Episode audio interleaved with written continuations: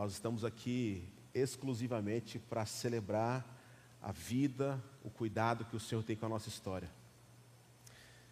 E para falar em cuidado, essa semana eu fui presenteado com um experimento, com mais uma história que o Senhor me possibilita experimentar e viver.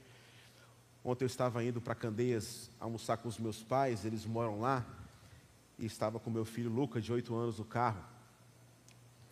E eu pedi para dar uma olhada na unha do pé dele direito, porque na terça-feira ele estava jogando futebol no apartamento onde a gente mora. E uma criança que tem por volta dos seis aos nove anos, quando ele experimenta a Copa do Mundo, a vida dele se torna uma só coisa: futebol. Se você falar bom dia, Lucas, ele vai falar assim: futebol. Quer comer o quê? Futebol. E ele passa o dia todo chutando bola, inclusive dentro do quarto dele. E era por volta de umas quatro horas, terça-feira, quando eu estava aqui na Ponte Boa Viagem, eu moro aqui perto, eu vi o grito do meu filho. Quando ele chutou uma porta lá no apartamento, o condomínio todo ficou sabendo que alguma coisa estranha estava acontecendo na casa do pastor. Ele é um pouco escandaloso. Eu chego em casa, depois de umas duas horas acontecido, ainda soluçando e mostrando aquele dedo roxo, porque pegou bem no, na unha assim, sangrou bastante. E quando eu olhei para aquele dedo indo para a candeza, eu falei, vou passar na farmácia para comprar uma pomada ou alguma coisa que possa ajudar, porque eu percebi que estava um pouquinho de pus, e quando eu entrei, eu encontrei um abençoado, e entendo abençoado também quando a gente quer falar outra coisa e não pode um farmacêutico. Eu falei assim, tudo bem, meu, bom dia, estou com meu filho aqui, ele machucou o pé, queria saber qual remédio que se você acha que ele pode usar. E o abençoado falou assim, na frente de uma criança de 8 anos, Vixe Maria, meu irmão. É. Vai ter que arrancar essa unha. Boizinho, injeção na, no dedo aí, viu? E ó, arrancar, não tem solução não.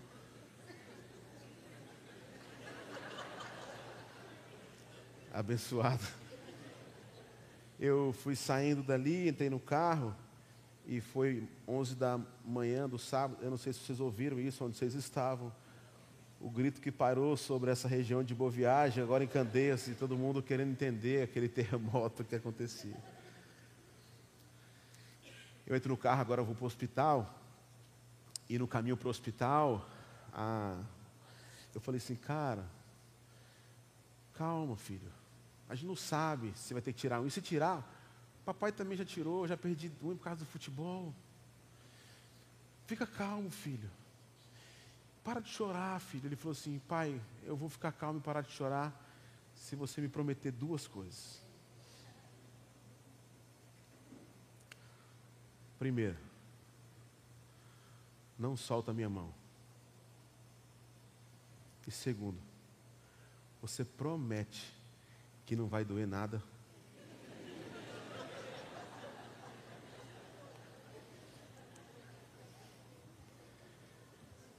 Neste momento, nós somos colocados em um lugar como pais que temos que fazer uma escolha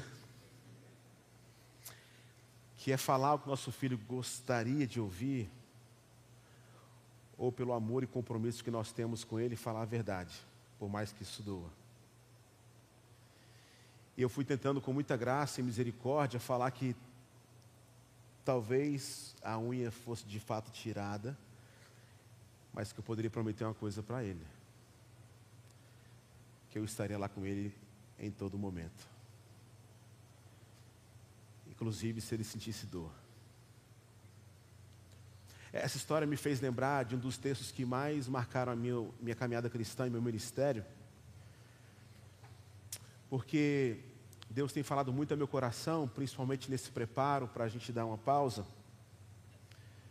É, em uma história bastante conhecida que eu já compartilhei, mas eu queria trazer uma perspectiva diferente sobre ela, porque Deus tem me empurrado para este lugar. E ela se encontra no capítulo 19 do livro de 1 Reis, a partir do versículo 3. E essa história começa com uma frase bastante interessante. 1 Reis capítulo 19, a partir do versículo 3, quando o texto se inicia dizendo assim: Elias teve medo e fugiu para salvar a vida. Em Beceba de Judá, ele deixou o seu servo. Elias teve medo. É, é, essa frase, ela pode parecer uma frase muito normal. Porque, afinal, o medo é um estado emocional que, que surge muitas vezes em resposta a uma consciência perante uma situação eventual de perigo. Assim como a febre, o medo é necessário para que a gente saiba que a gente precisa de barreiras. Mas o medo excessivo, ele nos trava, ele nos para. Por outro lado, acontece algo no coração deste homem, porque ele está com medo, porque acontecer algo muito interessante no capítulo anterior, onde uma mulher, uma rainha da Fenícia, casada com um rei de Israel, Jezabel promete para este homem de Deus que ela a mataria. E você e eu concordamos: se alguém muito poderoso fala que vai te matar, meu amigo, corra. Ou vai buscar as autoridades para que você possa se proteger. Afinal, uma rainha dizer que você está com seus dias contados é normal. A gente olhar para esse texto e perceber: Elias teve medo e fugiu. Só que se torna um pouco paradoxal ao entender um pouco os eventos que acontecem antes dessa promessa de morte. Porque Elias é um grande profeta que representava o povo de Israel e ele já experimentaram alguns milagres. Como, por exemplo, fazer a chuva ser restaurada para o povo de Israel, fazer a chuva parar. No Monte Carmelo, ele experimenta algo poderoso, sobrenatural, uma grande epifania quando fogo cai do céu. Elias é o cara que experimentou na casa de uma viúva que não havia nada para comer, a prosperidade chegar ali e a comida não parar de aparecer. Elias também viu um grande milagre onde o filho da viúva havia morrido e agora ele torna a vida. Você imagina? E alguns versículos antes desse, do capítulo 3, diz que ele se encontrou com 450 profetas que estavam ali sob a coordenação de Jezabel, mas adoravam Baal, e ele mata 450 homens a fio da espada. Agora você começa a olhar para esse texto e falar assim: como é que esse cara teve medo depois de experimentar tudo isso? Porque depois de vivenciar esses grandes milagres, agora ouvir, estou com medo, não, não, não faz sentido. Isso nos ensina, irmãos, alguns princípios extraordinários, essa primeira frase, estou com medo. Em primeiro lugar, Deus não menospreza a dor de ninguém. Você percebe que na nossa vida e coração moralista, nós achamos muitas vezes o que o outro está sentindo é frescura. Porque a gente acha que ela tem tudo para ser feliz, segundo a minha perspectiva do que é felicidade. E logo, se é uma pessoa que está em depressão, sofrimento, tem medo, você fala assim: você é um covarde. Porque tem tudo o que precisa na vida para não sentir isso e sente. Deus nunca menosprezou a dor de ninguém. Este grande profeta está passando por um período tão difícil que o versículo 4 diz que ele se despediu do seu servo, e entenda isso como algo muito marcante, porque todo profeta, todo sacerdote, todo rabino, na sua caminhada cristã, ele tinha o seu pupilo, o seu talmidinho, o seu servo, onde ele era responsável por passar os seus ensinamentos, porque ele sabia que depois de ir embora ou morrer, alguém assumiria esse posto. O, o que Elias faz aqui é dizer assim: olha, é, acabou a minha história, vai embora. O servo vai embora, e no versículo 5 continua dizendo que ele depois deitou debaixo de uma árvore e dormiu, e de repente um anjo tocou nele e disse: Levante-se e coma. Elias olhou ao redor dali e junto à cabeça havia um pão assado sobre as brasas quentes e um jarro de água. Ele comeu, bebeu e deitou-se de novo. Irmãos, olha que coisa extraordinária e linda. Ele agora quer viver um escapismo, ele está cansado. Todos nós já tivemos neste lugar, onde a gente fala assim: eu queria desaparecer hoje. Já viu isso? Eu queria simplesmente ficar invisível. Eu queria entrar no meu quarto e ninguém me incomodar. Eu não queria ser ouvida por ninguém, eu não quero ouvir ninguém, eu quero desaparecer. Dá meu tempo. Este homem está vivendo algo, irmãos, talvez bem diferente do que nós achamos o que é medo. E eu poderia sugerir que agora o que este homem está vivenciando e sendo abraçado em seu coração, talvez é uma ideia de que algo possa ameaçar a sua segurança. Mas mais do que isso, se formos pensar o que significa medo, o medo pode se tornar algo subjetivo quando a gente responde essa pergunta: quem de fato está do nosso lado? Porque dependendo de quem está, eu tenho medo de algumas coisas. Mas se eu tivesse com alguém que me traz segurança, o medo vai embora.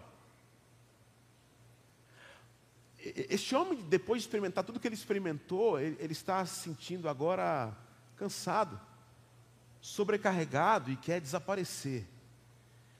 E, e ele chega debaixo de uma árvore chamada giesta e faz uma oração dizendo assim: cansei, eu quero desaparecer, eu quero morrer. Essa música que o Marcos cantou agora, Esperar e Caminhar, talvez é uma das, uma das afirmações ou prerrogativas que a gente mais experimenta e vive como igreja. Que a gente fala, ó, esperar em Deus é se movimentar, é caminhar. Mas a pergunta que surge é: caminhar para onde? Porque também um ativismo sem saber a direção não te leva a lugar nenhum.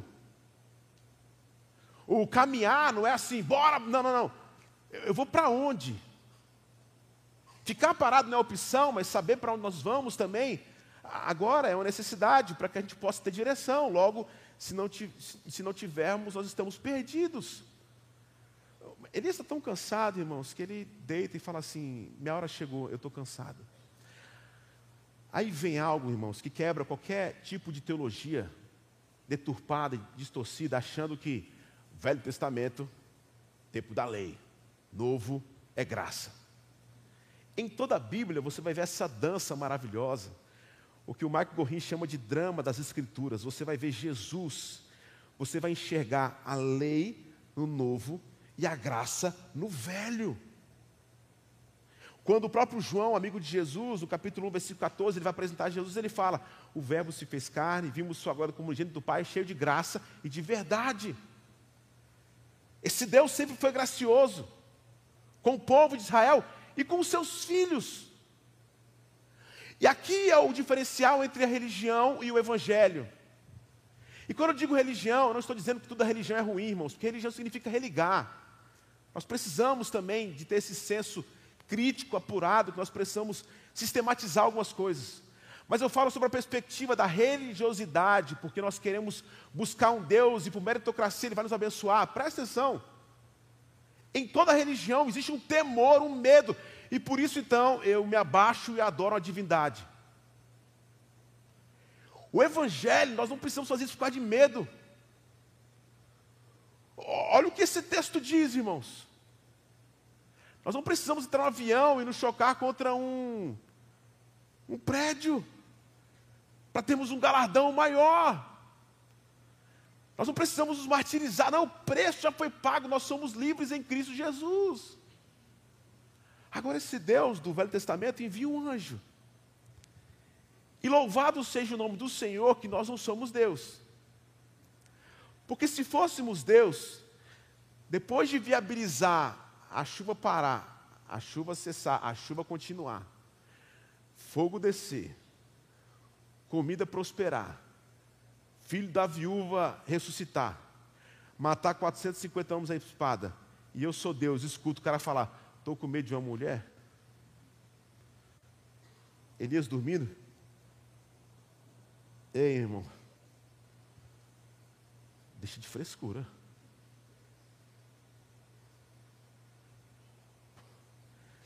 Eu falo a partir do meu parâmetro.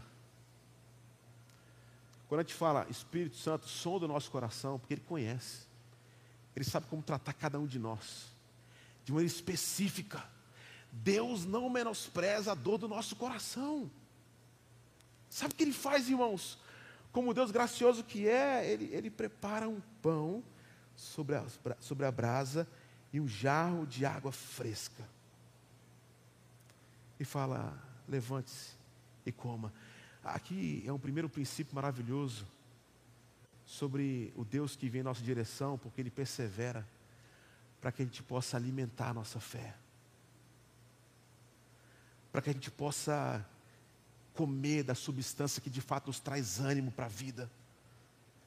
E é interessante essa conotação, porque você há de concordar comigo, irmãos, que as pessoas que são mais especiais para você não são os pastores eloquentes, ou grandes sábios, ou, ou, pessoas que passaram a sua vida rápido, mas sabe quem são as pessoas que mais marcaram a sua história? São as pessoas, são as pessoas, são as pessoas que prepararam o banquete, não para celebrar algo, mas para chorar com você em volta da mesa. Amiga, eu vou te levar para almoçar hoje. Amiga, eu não quero, estou indo na sua casa. É, por isso que a gente está falando sobre essa perspectiva do de volta ao lar, irmãos. A mesa é este lugar sagrado, não só para celebrar, mas é um lugar de choro, de compartilhar. E o próprio anjo chega e fala assim: Elias, eu, eu vim trazer comida para você. Nesses quase nove anos de ponte, nós já passamos por cada experiência aqui, irmãos. Nove igrejas, desculpa, sete igrejas. 24 projetos sociais só em Recife. Tanta coisa acontecendo, e glória a Deus por isso. Mas também muitas dificuldades. Pandemia. Medo parando sobre o nosso coração. Sem sombra de dúvida, 2021 foi o ano mais difícil da minha vida. E eu me lembro que por vezes chorando naquela sala, chega um adolescente trazendo brownie para a gente. E dizendo assim, pastores, a gente ama tanto vocês. Um brownie. Um café. Nós todos já fomos abraçados por Deus através de outras pessoas. Isso alimenta a nossa alma. Isso faz a gente se levantar para continuar, voltar a caminhar. E, e, acontece isso com Elias, porque depois ele comer, ele deita de novo e vai dormir. E o anjo mais uma vez toca nele e diz assim: Filho, olha o que ele diz. Prepare-se, porque a viagem vai ser longa. eu vou estar com você segurando o seu braço. Mas talvez a injeção e a unha vão cair. E o texto diz que Elias caminhou agora, irmãos. Versículo 8. Ele se levantou e comeu e bebeu, e fortalecido daquela comida, viajou 40 dias e 40 noites até chegar em Horebe, o monte de Deus. Ali entrou na caverna e passou a noite. A palavra do Senhor veio a ele: O que você está fazendo aqui, Elias? Ele respondeu: Eu tenho sido muito zeloso pelo Senhor, o Deus dos exércitos, a elita, já agitaram a sua aliança, quebraram os teus altares e mataram os teus profetas à espada. Eu sou o único, eu sou o único que sobrou e agora também estão procurando matar-me. O Senhor lhe disse: Saia e fique no monte, na presença do Senhor, pois o Senhor vai passar. E veio um vento fortíssimo que separou os montes e esmigalhou as rochas diante do Senhor mas o Senhor não estava no vento. Depois do vento houve um terremoto, mas o Senhor não estava no terremoto. Depois do terremoto houve um fogo, mas o Senhor não estava nele. Depois do fogo houve o um murmúrio de uma brisa suave. E quando Elias ouviu, puxou a capa para cobrir o rosto, saiu e ficou na entrada da caverna. E uma voz lhe perguntou: O que você está fazendo aqui, Elias? Se tem alguém que nos conhece como ninguém, mais do que nós mesmos, e sabe o que nós precisamos e não o que nós queremos, é o nosso Deus. Você imaginou, irmãos? O anjo toca, alimenta, come.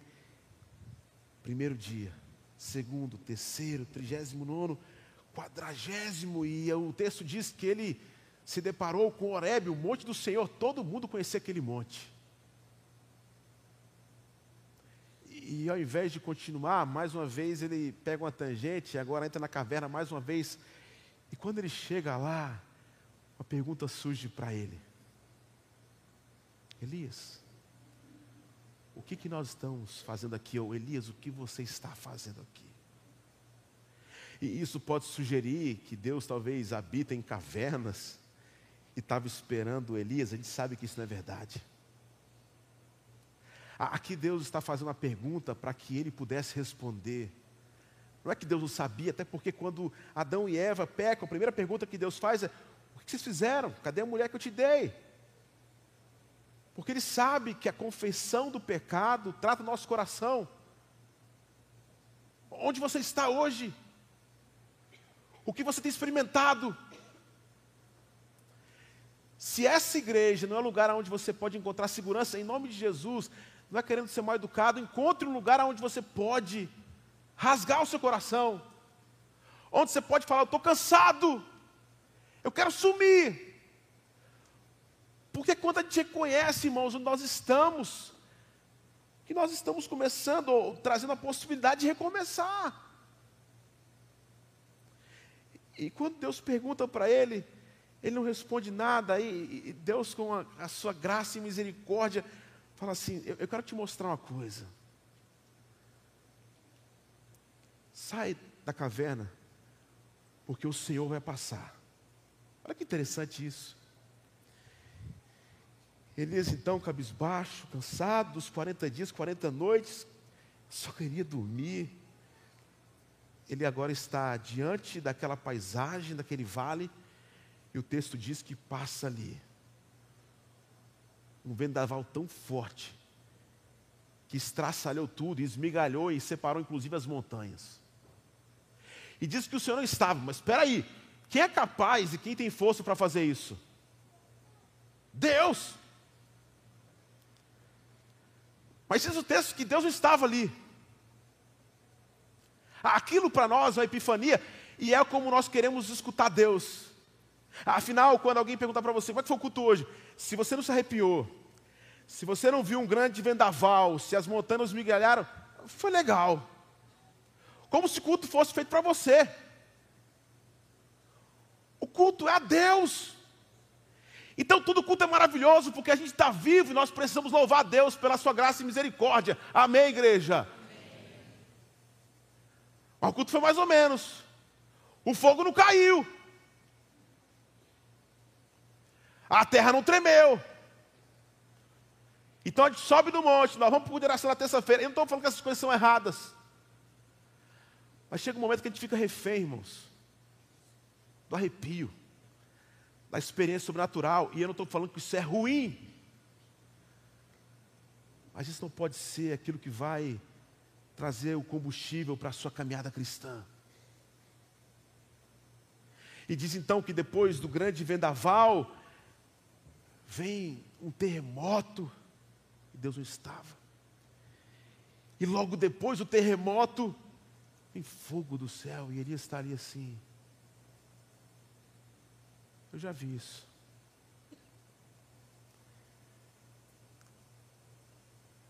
Mas o que me, acha, o que me deixa mais espantado com esse texto, irmãos, é a forma que Elias ouve o Senhor. A música do Marcos diz que a gente está esperando às vezes Deus falar através de um estrondo, mas Ele fala através de uma brisa suave. Eu tenho para mim, irmãos, que Deus queria relembrar a Elias que Ele é o Deus poderoso e faz tudo, e ele já experimentara isso algumas vezes. Mas ele fala baixo por um motivo. Porque se alguém está murmurando ou falando baixinho, você só escuta de um jeito. Se aproximando para dizer assim: quê? E muitas vezes Deus vai fazer questão de falar baixo para te lembrar uma coisa. Ele está perto. Ele está perto.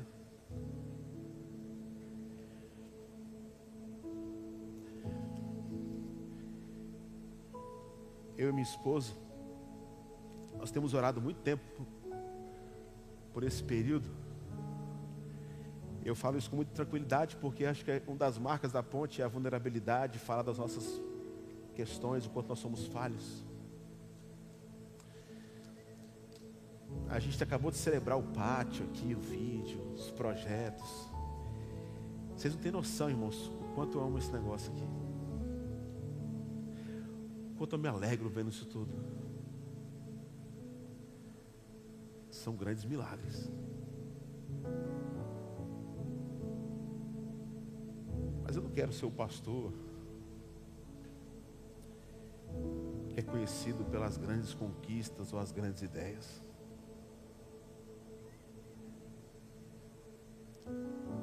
Estou precisando parar um pouquinho mais assim.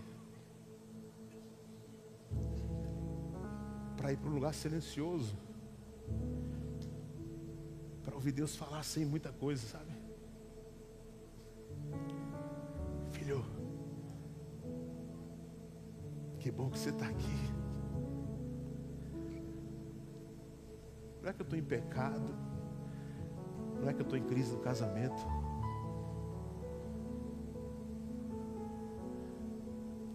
estou cansado. E eu não estou dando essa pausa porque não amo, pelo contrário. Eu amo tanto isso daqui. Eu quero estar mais saudável para que a gente possa continuar a florescer o que Deus tem para essa igreja. Algumas pessoas chegam para mim e falam assim: Ei, Gui, eu acho que você não volta, não. Vocês não têm ideia e esse é um pedido de oração, irmãos. Eu amo tanto isso daqui.